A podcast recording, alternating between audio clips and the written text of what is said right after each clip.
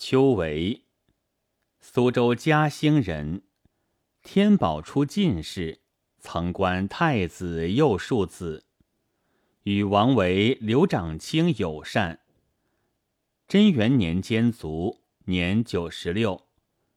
其诗大抵为五言，多写田园风物，原有集，以散佚。《全唐诗》存其诗十三首。寻西山隐者不遇，秋为。绝顶一毛茨，直上三十里。扣关梧桐浦，窥视为暗机。若非金柴车，应是吊秋水。此池不相见，民免空仰止。草色新雨中，松声晚窗里。即自气幽绝，自足荡心耳。虽无宾主意，颇得清静理。兴尽方下山，何必待之子？这是一首描写隐逸高趣的诗。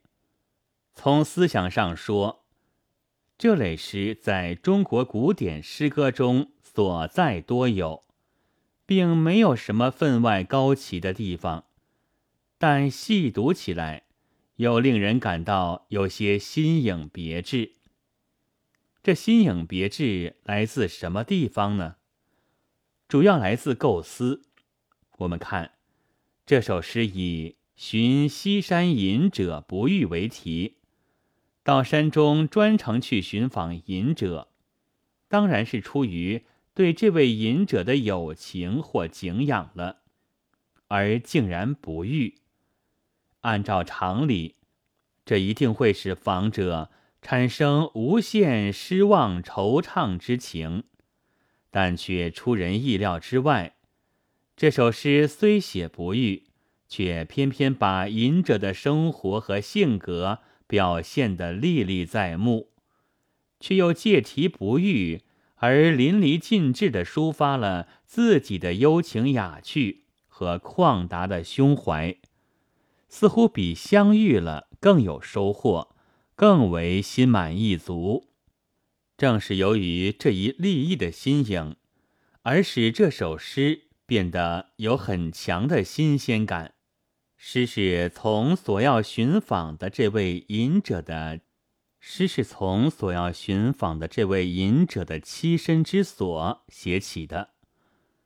开首两句写隐者独居于深山绝顶之上的一茅茨之中，离山下有三十里之遥。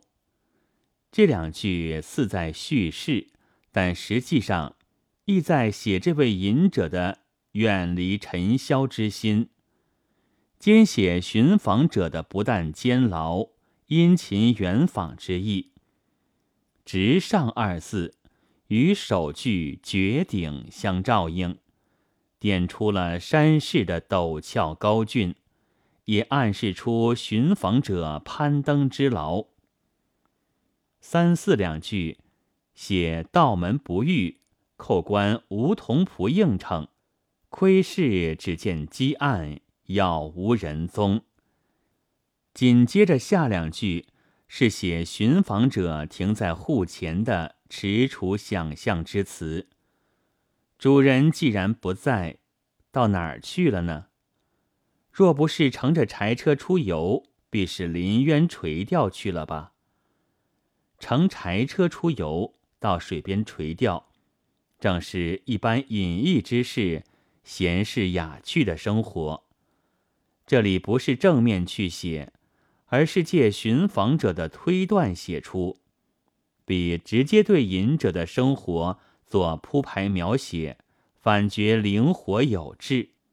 此池不相见，民免空仰止。远路相寻，却意外错开而不见，空负了一片景仰之情。失望之心不能没有。但诗写至此，却突然荡了开去。草色新雨中，松声晚窗里，即兹气幽绝，自足荡心耳。虽无宾主意，颇得清静理。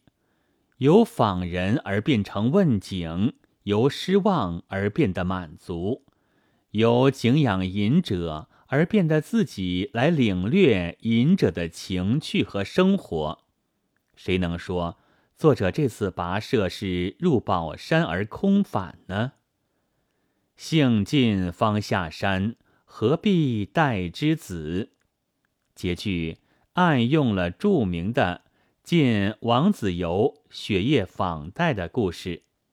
故事出于《世说新语·任诞》，即王子猷居山阴逢雪夜，忽忆其隐居在善溪的好友戴安道，便立时登舟往访，经夜始至，及至门口，又即便返回。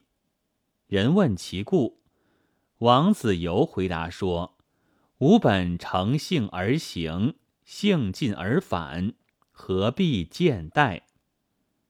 诗人采用了这一典故，来自抒旷怀，访有而意不在有，在于满足自己的佳趣雅兴。读诗至此，似乎使我们遇到了一位。绝不亚于隐者的高士。诗人访隐居友人，期遇而未遇。读者由诗人的未遇中，却不期遇而遇，遇到了一位胸怀旷达、习静喜忧、任性所知的高雅之士。而诗人在这首诗中所要表达的。也正是这一点。本文作者楚斌杰朗读：白云出岫。